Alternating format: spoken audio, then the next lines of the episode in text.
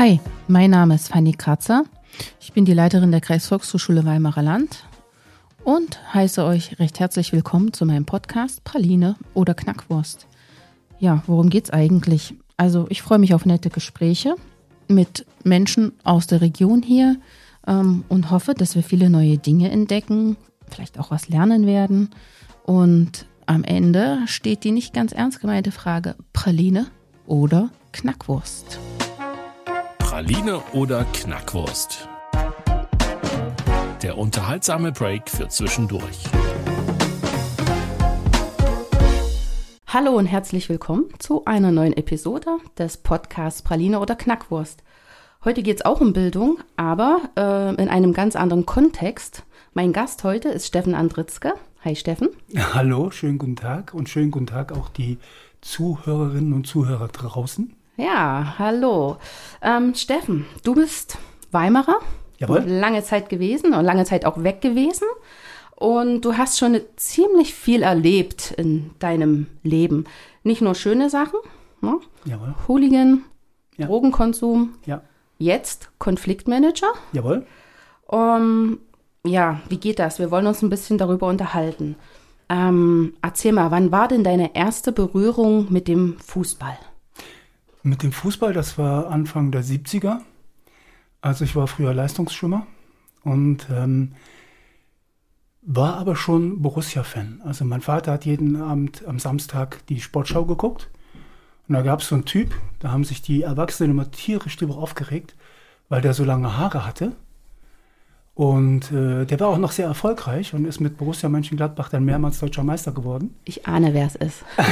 De Günther. Ja. Günter Netzer. Und so bin ich halt erst Gladbach-Sympathisant und dann Fan geworden. Und beim Schwimmtraining hat mich dann äh, ein Freund gefragt, ob ich mal nach Jena fahre. Und da habe ich gesagt, was soll ich denn da? Und hat er gesagt, na, du bist doch Fußballfan. Habe ich gesagt, na, Moment mal, bin ich überhaupt nicht. Ich bin Gladbach-Fan. Da hat er erst mal geschluckt. Und dann sind aber alle aus der Trainingsgruppe dahin gefahren. Und dann bin ich mitgefahren. Und dann hat mich das nicht mehr losgelassen. Also damals hat der FCK Zeiss Jena äh, gegen Vorwärts Frankfurt gespielt. Und ich meine 4-2 oder 5-2 gewonnen. Und sowas hatte ich noch nie erlebt. Also deshalb, so, sowas habe ich noch nie erlebt. Ich stand da im Jena-Block, weil mich der Kumpel da gleich da reingeschleppt hatte. Und da haben mich dann wildfremde Leute umarmt, als ob ich sie von einer Krankheit geheilt hätte, wenn Jena ein Tor geschossen hat. Und äh, die waren alle so nett und irgendwie so, so offen und, und, und natürlich auch ein bisschen fanatisch, aber ich habe gedacht, da muss ich mein ganzes Leben hin. Hm, okay, also sofort fasziniert. Ja, genau, sofort fasziniert. Und der Witz an der ganzen Sache, äh, der, der das angestiftet hat, der ist nie wieder nach Jena gefahren. Okay. ähm, erinnerst du dich an dein erstes Auswärtsspiel? Oh ja. Und zwar äh, bin ich da mit äh, mehreren Älteren hingefahren. Das war äh, nach Halle, zu Chemie Halle. Und im Vorfeld äh, gab es schon immer so Spekulationen, ja, die Hallenser, die Fans, die sind ganz böse und äh, die rennen noch teilweise mit Messern rum. Und äh, mit denen ich da hingefahren bin, die haben gesagt, mach dir gar keine Sorgen. Mach dir überhaupt keine, wir sind dabei. So, und dann waren wir nach dem Spiel am Bahnhof und wir hatten unseren ersten Zug verpasst. Und dann standen wir am Fahr äh, Fahrplan. Und auf einmal wurde das ruhig hinter mir. Und ich suchte dann halt den nächsten Zug raus. Und als ich mich rumgedreht habe, standen da ah, ganz viele Hallenser hinter mir. Und die sogenannten Freunde, die waren aber weg. Oh, Mhm. Dann haben die, also diese sogenannten Freunde, haben gesehen, dass die Hallenser kommen, sind Ja. abgehauen und haben mir aber nicht auf die Schulter getippt und haben gesagt, hier, komm. Die haben mich da stehen lassen, wie Nougat in der Sonne. Und ja, da habe ich natürlich Schellen gekriegt, die haben mir dann meine Jena-Sachen weggenommen. okay, also die waren nicht zimperlich, da ging es gleich zur Sache. Ja, das habe ich dann auch später, in den späteren Jahren mitgekriegt, dass Ja. die Hallenser überhaupt nicht zimperlich sind. Ähm, aber mit mir hat das was gemacht. Hm. Ich habe mir gedacht, ich kann nicht zum Fußball fahren mit Leuten, die noch nicht mal mir sagen, komm, wir hauen ab, ne, die mir Ja. einfach stehen lassen. Ja. Und das war so der Anfang. Der Anfang von was? Naja, ich habe dann Ausschau gehalten, ähm, was es für Jungs gibt, die eben nicht immer gleich wegrennen. Hm. Ähm, später gab es dann den Begriff Hooligans. Ja. Den gab es ja Ende, Mitte, Ende der 70er so noch nicht. Nee. Und äh, ja, das haben wir uns dann so aufgebaut. Hat man sich dann relativ schnell gefunden? Also hast du die dann relativ schnell gefunden und ähm, haben die dann, wie nehmen die jemanden auf? Also sind die da skeptisch oder sagen die, komm zu uns, wir freuen uns über jeden? Oder wie funktioniert das? Das waren äh, zwei Seiten, also einmal in Weimar. Wir haben uns damals immer auf dem Zeppelinplatz getroffen. Und da waren Leute aus meiner Schule dabei, aber auch andere. Und bei den anderen gab es auch viele Jena-Fans. Und äh, da waren ein paar robuste Kerle dabei. Mit denen habe ich mich dann zusammengetan. Und da waren auch Boxer dabei äh, aus dem Boxverein. Und äh, wir sind dann immer nach Jena gefahren und haben dann die Nähe zu den damaligen ja, Streithammeln gesucht. Damals hießen die ja noch nicht Hooligans. Ähm, das war am Anfang ein bisschen, jetzt weiß ich nicht das richtige Wort, fruchtig, Ja. weil wir waren, ich nehme mal ein Beispiel, wir waren vorher in der Kneipe, Magdeburg hat in Jena gespielt, damals gab es noch keine Blocktrennung und ich war da noch sehr jung, 15, 16, 17, irgend sowas in der Drehe. Und wir sind dann mit, mit den Streithammeln hinter dem Magdeburger Block lang gegangen. Und da hat mich einer, der jetzt noch aktiv ist, ähm, hat mich geschnappt, hat mich in die Magdeburger reingeschmissen und hat gebrüllt, jetzt geht's los. Und da ging's dann wirklich los. Und zwar richtig knüppeldicke. Also Auge um Auge, Zahn um Zahn. Äh, Genau, aber dadurch, dass die dann halt gesehen haben, wir sind nicht weggerannt, oder ich bin nicht weggerannt, dann haben die mich auch akzeptiert. Und da wurden dann teilweise auch richtige Freundschaften draus. Mm, Mit welcher Intention bist du zu Fußballspielen gefahren? Also um, um das Spiel zu sehen oder um dich zu kloppen? Das kommt drauf an. Also es gab ja äh, in Jena eine sehr erfolgreiche Zeit. Die haben oh ja, ja, oh ja. Die haben ja fantastischen Fußball gespielt. Also ich war zum Beispiel beim Pokalendspiel gegen Erfurt dabei. Ich war äh, im Stadion. Meinst du dieses legendäre 5-0 oder? Nee, nee, Das nee, war nee. kein Endspiel, ne? Das war kein so, Endspiel, ja, nein, stimmt. Äh, das war in Berlin. Äh, Ah, okay. 1980. Und dann war ich halt auch im Stadion Jena gegen AS Rom Mhm. und ähm, gegen Valencia und so. Die ganzen Nummern habe ich mir alle angeschaut. Da war es nur wegen Fußball. Ja. Aber es gab dann auch so Langweilerspiele, wo davon auszugehen war, ähm, dass es fußballerisch nicht so der Leckerbissen wird. Dann hat man auch schon mal geguckt, ob jemand im Gästeblock steht. Okay. Ne? Ich bin dann noch jahrelang äh, mit dem BFC Dynamo Hooligans mitgefahren. Mhm. Na, das, die, diese Mannschaft hat mich ja nur weniger interessiert, zumal wir ja wussten, dass Erich Mielke da Ja, im Hintergrund die Fäden zieht. genau. Aber da waren halt gute, gute, lustige Kumpels dabei und die waren halt auch Ohrfeigenbeauftragte und die haben sich dann vorwiegend nur um solche Sachen gekümmert. Okay. Und mit Chemie Halle bin ich auch eine Zeit lang mitgefahren, mit Halle Ost. Da war das genau dasselbe. Wie sahen die Krawalle aus?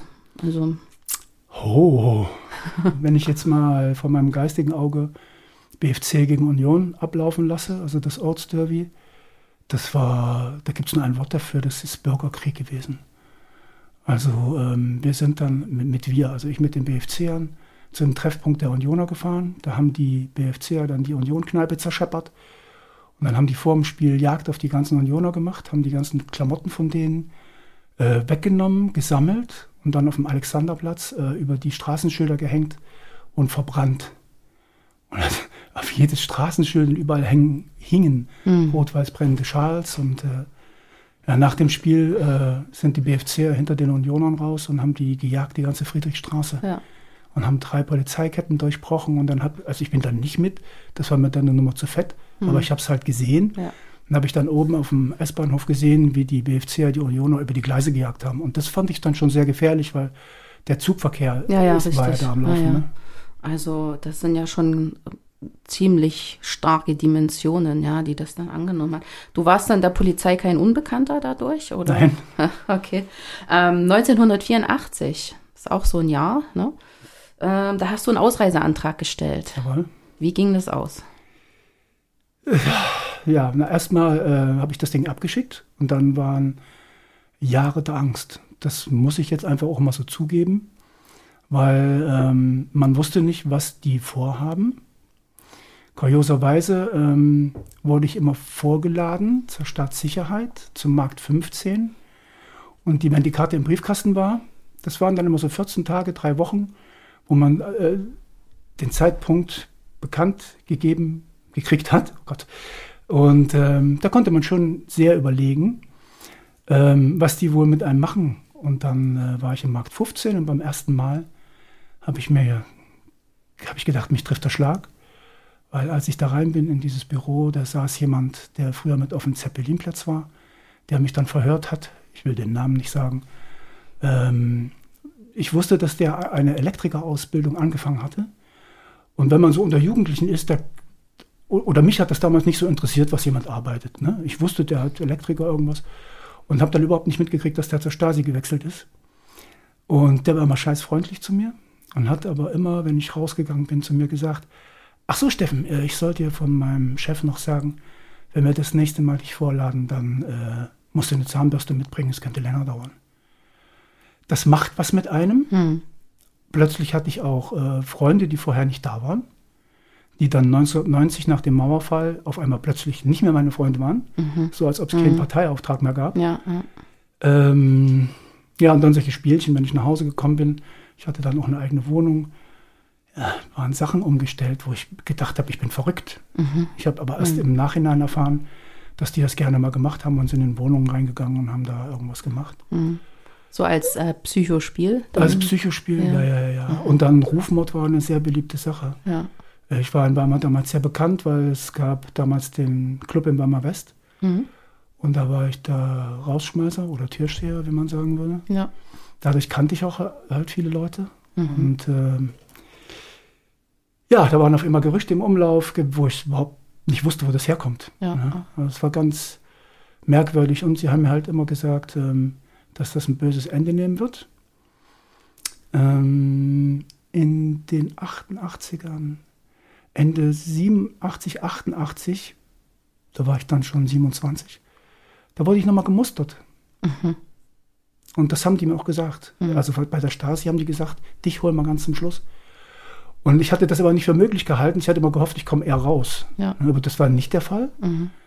Und ähm, dann habe ich mich an die Kirche gewandt und ähm, habe mir dort Beistand gesucht und habe dann den Dienst mit der Waffe verweigert. In der Hoffnung, dass die dann sagen, ja, komm. Ist, ja. Ne? Aber das war dann nicht der Fall. Die haben mich dann mit 27 noch äh, eingezogen. Ja, als Bausoldat, ne? mhm. was ich auch sehr suffisant finde, weil Bausoldat trifft es nicht ganz. Das Wort war denen ihre Erfindung, aber ich würde Arbeitslager dazu sagen. Mhm. Ich habe schön ins Klo gegriffen, weil es gab auch zwei äh, Einheiten in der DDR, von Bausoldaten, die äh, hatten Glück, zum Beispiel in Berlin auf dem Flugplatz. Die durften jedes Wochenende nach Hause. Da hat mhm. dann die DDR gezeigt, oh, guck mal, wie wir mit unseren Regimekritikern umgehen. Mhm. Aber mich haben sie nach Zülsdorf gesteckt. Also ich weiß überhaupt nicht, ob sie das Nest extra wegen mir erfunden haben. okay. Da hat noch nicht mal dazu gehalten. Ja. Und äh, das war böse. Mhm. Also das war richtig böse. Mhm. Und ähm, dann bist du nach der Wende in den Westen? Mhm. Also hatte, Nach Hamburg oder? Ja, genau. Ich hatte ja. eine Freundin und ähm, die hatte eine Oma im Wuppertal. Aha. Und die hat immer gesagt, wenn ich die Chance habe, ich äh, gehe. Also dann bleibe ich auch drüben. Ja, und eines ja. Tages habe ich beim Spaten einen Brief äh, bekommen, beziehungsweise ich habe den gar nicht bekommen. Den hat der Politoffizier genommen, äh, hat mich dann in, die, äh, in das Zimmer vom Hauptmann und von sich reingeholt, hat dann den Brief vorgelesen ja, ich habe jetzt die Genehmigung bekommen, nach Wuppertal zu fahren, zu meiner Oma zum Geburtstag. Und dann wusste ich schon, die kommt nie wieder. Und dann hat der Politoffizier den Brief vor meinen Augen zerrissen. Also mein Brief, den meine mhm. Freundin an mich geschrieben hatte. Und ja, ich wusste dann, die war weg. Aber dann fiel ja irgendwann die Mauer und da weiß ich noch, ich lag in dem Achtmannzimmer. Und mitten in der Nacht geht die Tür auf und äh, da kam Bausoldat Richter rein und hat gebrüllt, die Mauer ist gefallen. Bausoldat Richter war bekannt, dass er öfters mal Späßchen gemacht hat. Und da habe ich gedacht, ja, verpiss dich, also du spinnst wohl. Ähm, ja. Ja. und da war das aber wirklich so. Ne? Und dann äh, ist meine damalige Freundin aber von Wuppertal nach Hamburg gezogen, äh, weil die war damals Punk. Und ähm, ja, da bin ich dann sofort zu ihr nach Hamburg. Ah, und wie sah denn dein Leben in Hamburg aus? Na, Überholspur, ne? Ah. Also ähm,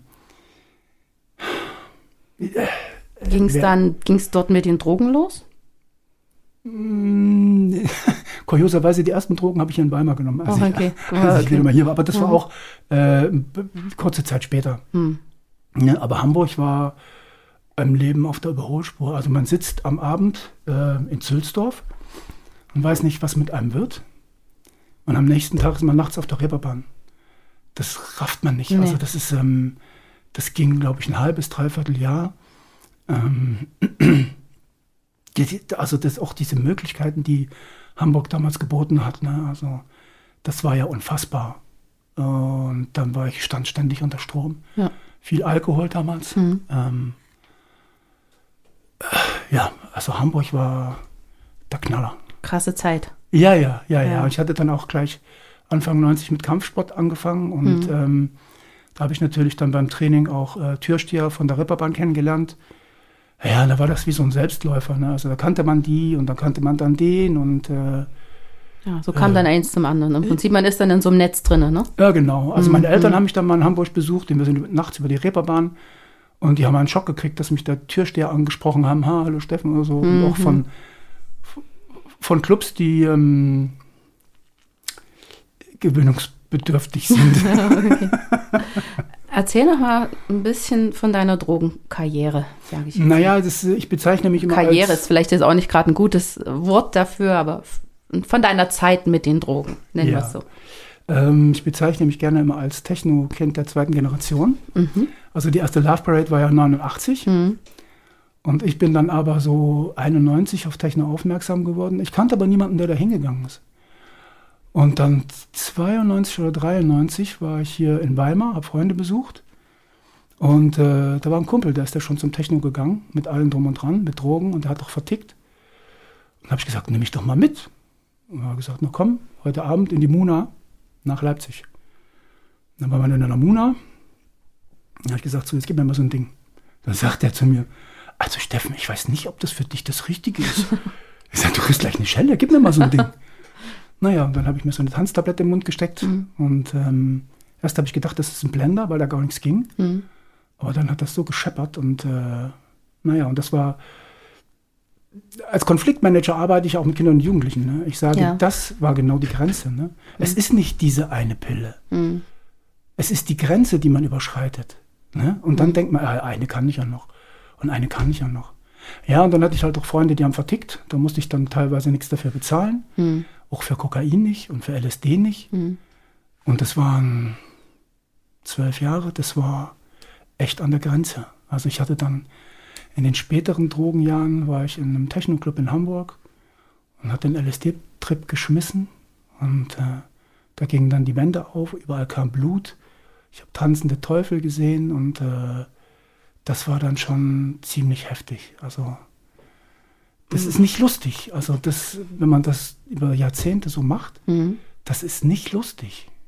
Die Leute denken immer, na ja, eine kann ich ja noch. Ja, kannst du. Aber irgendwann kommt der Break, dann ist der Arsch ab. Also ich habe Freunde, die haben damals mit mir angefangen, Drogen zu nehmen und die sind nicht davon weggekommen. Die labern jetzt nur noch Krütze. Also da kommt nur noch, Ja. die haben in, in, in einem Satz verlieren die den roten Faden Ja. und da kommt was ganz anderes raus. Also das ist Hammer. Was war denn für dich der Wendepunkt oder was hat denn dich bewegt, dann wegzukommen oder was war der Wachrüttler zu sagen, jetzt ist Schluss? Das ist ganz komisch, weil eines wusste ich ganz genau, bei mir geht das nicht ewig. Das war nicht so richtig bewusster Gedanke, aber das war so immer irgendwie da. Ne? Und dann kam das so, dass äh, Anfang der 2000er mein Körper gestreikt hat. Ähm, durch den vielen Alkohol, durch die vielen Drogen, äh, durch den vielen Fußball. Da warst du ja noch recht jung an sich, ne? Oder? Nee, da war ich schon Anfang 40. Naja, das ist doch jetzt nicht alt. Nee, nee, aber das hat mich trotzdem da zum, also, Ja, in diesem also Alter mein, zum Nachdenken ne? gebracht. Ja, ja, es ist jetzt aber nicht so ein Alter, wo man sagt, ne, also der Körper signalisiert, mm, mm, hier Ach gibt's so? Baustellen. Nee, nee, in nee, dem Sinne, ne? Also von schon- daher. hm, Also da war ich, äh, so gesehen hast du recht, ne? Ja. also da war ich noch nicht so alt, aber Ja. der Körper hat schon teilweise schlapp gemacht. ja, Ne? ja. ja, und dann war ich einer von denen, der eben nicht gesagt hat, der Arzt ist schuld, der gibt mir die falschen Tabletten. Hm. ja, du lachst, aber das äh, ist mir mehrfach untergekommen. Okay. Ähm, ich habe mir dann schon gedacht, naja, das liegt auch vielleicht am Lebenswandel. Hm, Jetzt müsste ich mal was ändern. ja. Und das Aber Man- das ist ja oft so, ne? Also ich, nicht, dass ich jetzt Ahnung hätte, aber vielleicht Leute, die konsumieren, die wissen schon, das ist jetzt nicht sonderlich gut für meine Gesundheit und aber der, also der Kopf sagt auf der einen Seite, das ist nicht gut, aber auf der anderen Seite sagt der Kopf, ich mache trotzdem weiter. Das ist ja eine Sucht, ne? Brauchen Ja, wir nicht genau. drum rumreden. Und so exzessiv, Genau. wie ich das betrieben habe, Also, ist es auch ein, eine heftige Sucht gewesen. Ja. Ne? Wie, wie kommt man davon weg? Also das ist das dann der Wille einfach wirklich so stark oder ist der Körper so am Ende, dass es, dass man keine Wahl hat oder wie? Bei, bei mir war es beides. Ja. Ähm, es ging dann noch einfach nicht mehr. Also Mhm. man kann heute mal, es, äh, heute sind ja auch Drogen beim Fußball, genau wie damals.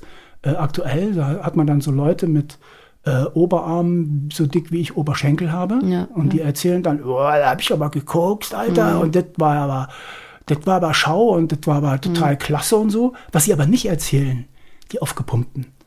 Sie erzählen nicht von den Montagsdepressionen.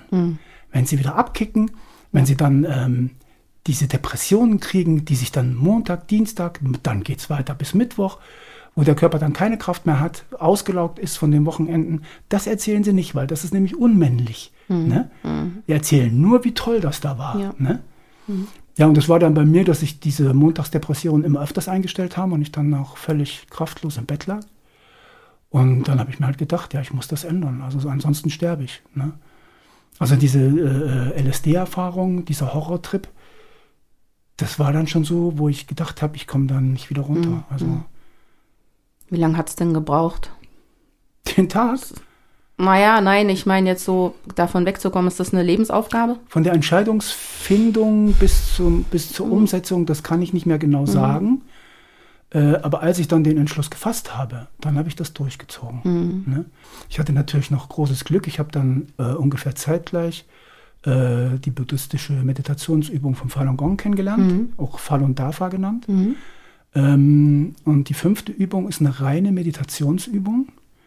Und das hat mir rückblickend innerliche Stärke gegeben. Weil man darf ja nicht vergessen, man hat dieses Umfeld noch. Ne? Ich konnte ja auch nicht sagen, ich gehe nicht mehr nach Jena zum Fußball, ich gehe nicht mehr zu Borussia. Ähm, das habe ich nicht hingekriegt. Ne? Aber äh, da da steht man ja unter Einfluss. Ne? Ja, so die ja. Leute, mit denen man früher gefahren ist.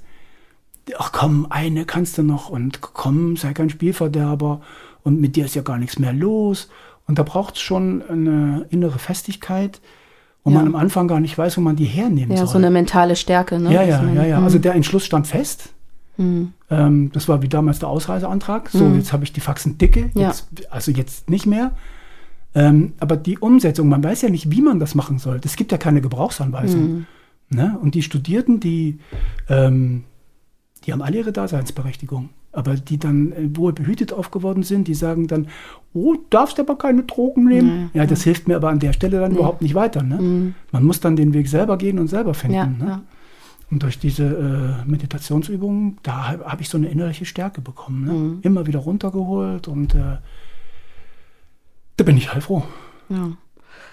Und jetzt bist du Konfliktmanager. Ah, Ja. Erzähl mal ein bisschen darüber. Was, Ähm, was können wir uns darunter vorstellen?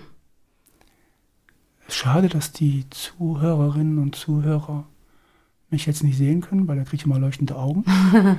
ähm, Aber sie spüren sie, wenn du erzählst. ah, ja, okay. ähm, ich habe äh, bis nach meiner Drogenkarriere habe ich gedacht, für mich hat das Schicksal keinen Beruf vorgesehen, der mir Spaß macht. Also ich habe ja auch mehrere Ausbildungen gemacht. Ne? Ich habe eine Klempnerlehre gemacht, abgeschlossen, habe als Klempnergeselle gearbeitet. Ich habe eine Ausbildung gemacht zum IT-Systemkaufmann, also ich bin ausgebildeter Kaufmann. Aber das war alles so, äh, äh, ja, hm. aber ähm, dann als Konfliktmanager, da bin ich aufgeblüht, weil ähm, ich glaube, dass Kinder spüren können, wenn man es ehrlich meint. Ich war ja auch nicht perfekt. Ne? Und wenn ich mal übers Ziel hinausgeschossen bin bei denen und vielleicht mal zu laut war, habe ich mir auch entschuldigt. Ne? Ähm, dazu muss man wissen, in, äh, in Köln an der Hauptschule, wo ich war, ähm, das wird immer so schön gesagt, sozialer Brennpunkt. Nee, das ist es nicht mehr. Das ist ein Slum, das ist ein Ghetto. Wir hatten zwischen 700 und 800 äh, äh, Kinder da. Das ist relativ viel. ne? Ja, und zwei haben auch Deutsch gesprochen. Okay. Und äh, die anderen haben alle ihre Kriege mitgebracht. Also die Türken gegen die Kurden, die Russen gegen die ach, was weiß ich, Aserbaidschaner und ähm, das war ja furchtbar. Ne? Und dann äh, ist noch was Merkwürdiges. Ich habe anscheinend einen Magnet in der Tasche. Bei mir landen immer die wilden Jungs. Ähm, und dadurch, dass ich früher selber so viel Mist gebaut habe, konnte ich die gut verstehen. Also ich habe dann auch Sachen nicht durchgehen lassen, ne? wenn die sich geschlagen haben oder so. Das Ja. habe ich ja nicht durchgehen lassen. Aber die hatten immer so das Gefühl, ähm, ich meine das ehrlich mit denen. Ne? Und ich wusste am Anfang auch nicht so richtig, wie ich das machen sollte mit den ganzen Kriegen, die die da in die Schule reingeschleppt haben. Und da habe ich dann eine einzige Regel aufgestellt. Ich sage, die einzige Regel, die es hier in der Turnhalle gibt, ähm, ist, wer streitet, fliegt raus. Man muss dazu sagen, ich hatte dann auch noch mehrere Ausbildungen gemacht, zum Beispiel die C-Trainer-Lizenz vom Landessportbund. Ich habe noch mehrere andere Trainerscheine. Und ich war dann halt der große Gütige mit dem Turnhallenschlüssel. Ja, okay. Und das habe ich dann halt ausgenutzt, Ja, weil die ja. Südländer sind ja sehr bewegungsaktiv. Mhm. Und ähm, das hat geklappt. Das waren die ersten zwei Jahre, war das harte Arbeit, weil die diskutieren ja dann auch. Ja, ja, ja. Ne?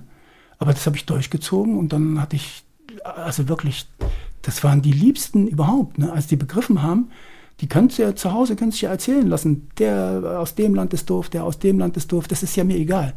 Ich wollte ja, dass die ordentlich zusammen spielen und, und, und, und Frieden in der Schule haben. Ne? Ja, und es hat dann solche Kreise gezogen, dass die Rheinische Post über meine Arbeit äh, berichtet hat. Mhm. Und da war tatsächlich der Schlüsselsatz, den die dann auch so abgedruckt haben, wer streitet, fliegt raus. Okay. Also das war sehr erfolgreich dann dein, ja, deine ich, Arbeit als ich gehe davon aus, weil Ja. als ich dann nicht mehr nach neun Jahren an dieser Schule gearbeitet habe, haben mir die Jugendlichen dann immer noch auf Facebook geschrieben, du warst der Beste und das war so schön und äh, ja. ja, und ähm, das hat mir sehr viel Spaß gemacht. Ne? Also ich habe dann auch Vertretung gemacht in den oberen Klassen, weil eine Klassenlehrerin heulend rausgerannt ist, die ist mit denen nicht mehr klargekommen. Und ich hatte aber ein paar von diesen wilden Jungs äh, bei meinen Sportangeboten und bei mir haben die gespurt. Ne? Und im Prinzip konntest du in dem Falle davon profitieren, von der ganzen Lebenserfahrung, die du mitgebracht hast und konntest dadurch die, wie du auch schon gesagt hast, ne, die, die Jungs gut verstehen in dem, was sie mit sich rumtragen, ne, wenn sie so aktiv sind und, und was sie so bewegt. Ja, genau. Also das, ähm, ich glaube, die spüren das auch. Ne? Ja, ja. Also wie gesagt, ich war in manchen Sachen sehr streng. Ja, Ne? ja. Da gab es nicht diese Wischiwaschi-Pädagogik. Ne? Ja, ja. Da kann man nicht hingehen und kann sagen, ach, ätzte mir, hast du denn die Zähne ausgeschlagen? Ach, du hast ja so eine schwere Kindheit. Ja. Nee, das funktioniert nicht. Nee. Ne? Da muss man intervenieren und zwar sofort. Hm. Ne? Ja. Aber ich habe viel intuitiv gehandelt. Also ich hatte einen Jungen, den fand ich nicht verkehrt, aber das gab dauernd Ärger, weil der dauernd Schlägereien gemacht hat. Äh, da war der in der siebten Klasse, da hatten die Zehntklässler Schiss vor dem. Und ich hatte immer einen guten Draht zu dem. Und eines Tages komme ich äh, in die Schule und dann sagt die Klassenlehrerin, hier, der hat schon wieder Schlägereien. Du kommst doch gut mit dem zurecht. Rede den ins Gewissen, ansonsten fliegt er von der Schule. Hm. Da habe ich mich mit dem Klassenraum eingeschlossen, habe mich vor dem hingestellt und habe gesagt, Alter, pass auf, ich weiß genau, die erzählen dir zu Hause, du musst die in die Fresse schlagen, aber das funktioniert bei uns hier nicht. Und das war der entscheidende Satz. Das, damit, also das war rein intuitiv. Da fühlte der sich mit einmal verstanden, dass der in so einer äh, Konfliktsituation war. Ne? Zu Hause erzählen Ja. sie immer, du musst den schlagen, Ja, du musst die treten oder was weiß ich. Und in der Schule darf er es nicht. Und in der Schule gab es ja mal Ärger. Da hat sich ja keiner die Mühe gemacht und hat mal überlegt, warum ist das so? Hm. Hier wird nicht geschlagen, bums.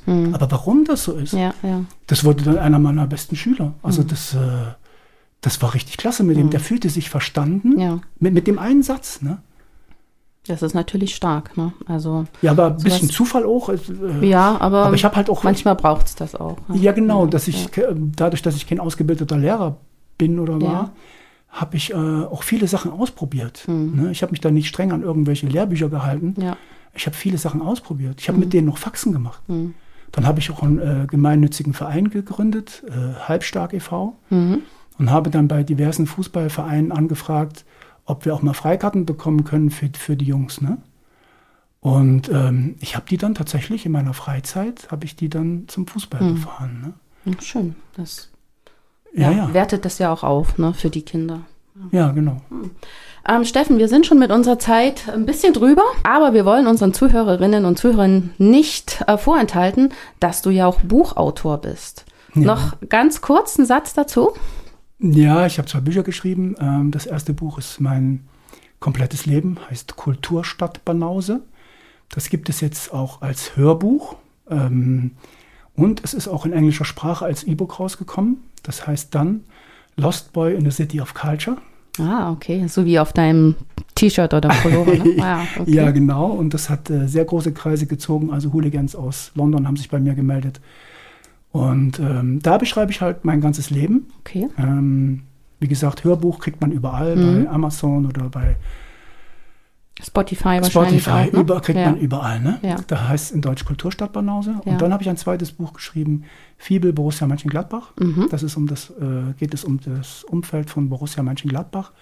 Ähm, und das ist eine Buchreihe. Mhm. Ähm, ja, und darin beschreibe ich halt ähm, das Umfeld von Borussia, den Fohlenstall, ähm, die äh, Geschichte unserer Ultras, die Geschichte des Fanprojekts. Was viele nicht wussten, der erste Vorsänger in Mönchengladbach am Zaun, der hat Samstag am Zaun gestanden und vorgesungen und Sonntag hat er auf der Kanzel gestanden und eine Predigt gehalten, der war Pastor. Das Ja. wissen viele nicht. Und Ja. das, solche Sachen habe ich halt Okay. in dieser Fibel Borussia Mönchengladbach alle zur Sprache gebracht. Wir werden das verlinken in unseren Shownotes. Also wer Interesse hat, findet das bei dem Podcast und findet die Verlinkung dazu, sodass man diese Sachen dann auch finden kann. Zum Abschluss des Podcasts gibt es die allseits beliebte Frage. Der Podcast heißt ja Praline oder Knackwurst. Und diese Frage stelle ich auch dir, lieber Steffen. Praline oder Knackwurst? Für was würdest du dich entscheiden? Eindeutig Knackwurst. Ach, die meisten Thüringer entscheiden sich für die Knackwurst. Dann bitteschön hier die Knackwurst. Und Dankeschön. ich bedanke mich an dieser Stelle recht herzlich für diese Einblicke. Ähm, Im Prinzip bräuchten wir noch viel mehr Zeit, um da tiefer zu gehen. Ähm, ich verweise jetzt an der Stelle mal auch auf dein Buch oder deine Bücher. Also das war super interessant für mich. Ich danke dir recht herzlich, dass du dir die Zeit genommen hast, ähm, zu mir zu kommen und dass wir die Aufnahme machen konnten. Vielen Dank. Ich bedanke mich auch für die Möglichkeit, hier sprechen zu dürfen. Das war schön. Das war eine neue Erfahrung, eine schöne Erfahrung. Dankeschön. Und ich bedanke mich bei allen Zuhörern und Zuhörerinnen, dass sie mein Geschwafel so lange ertragen. Und dann sagen wir auf bald. Tschüss.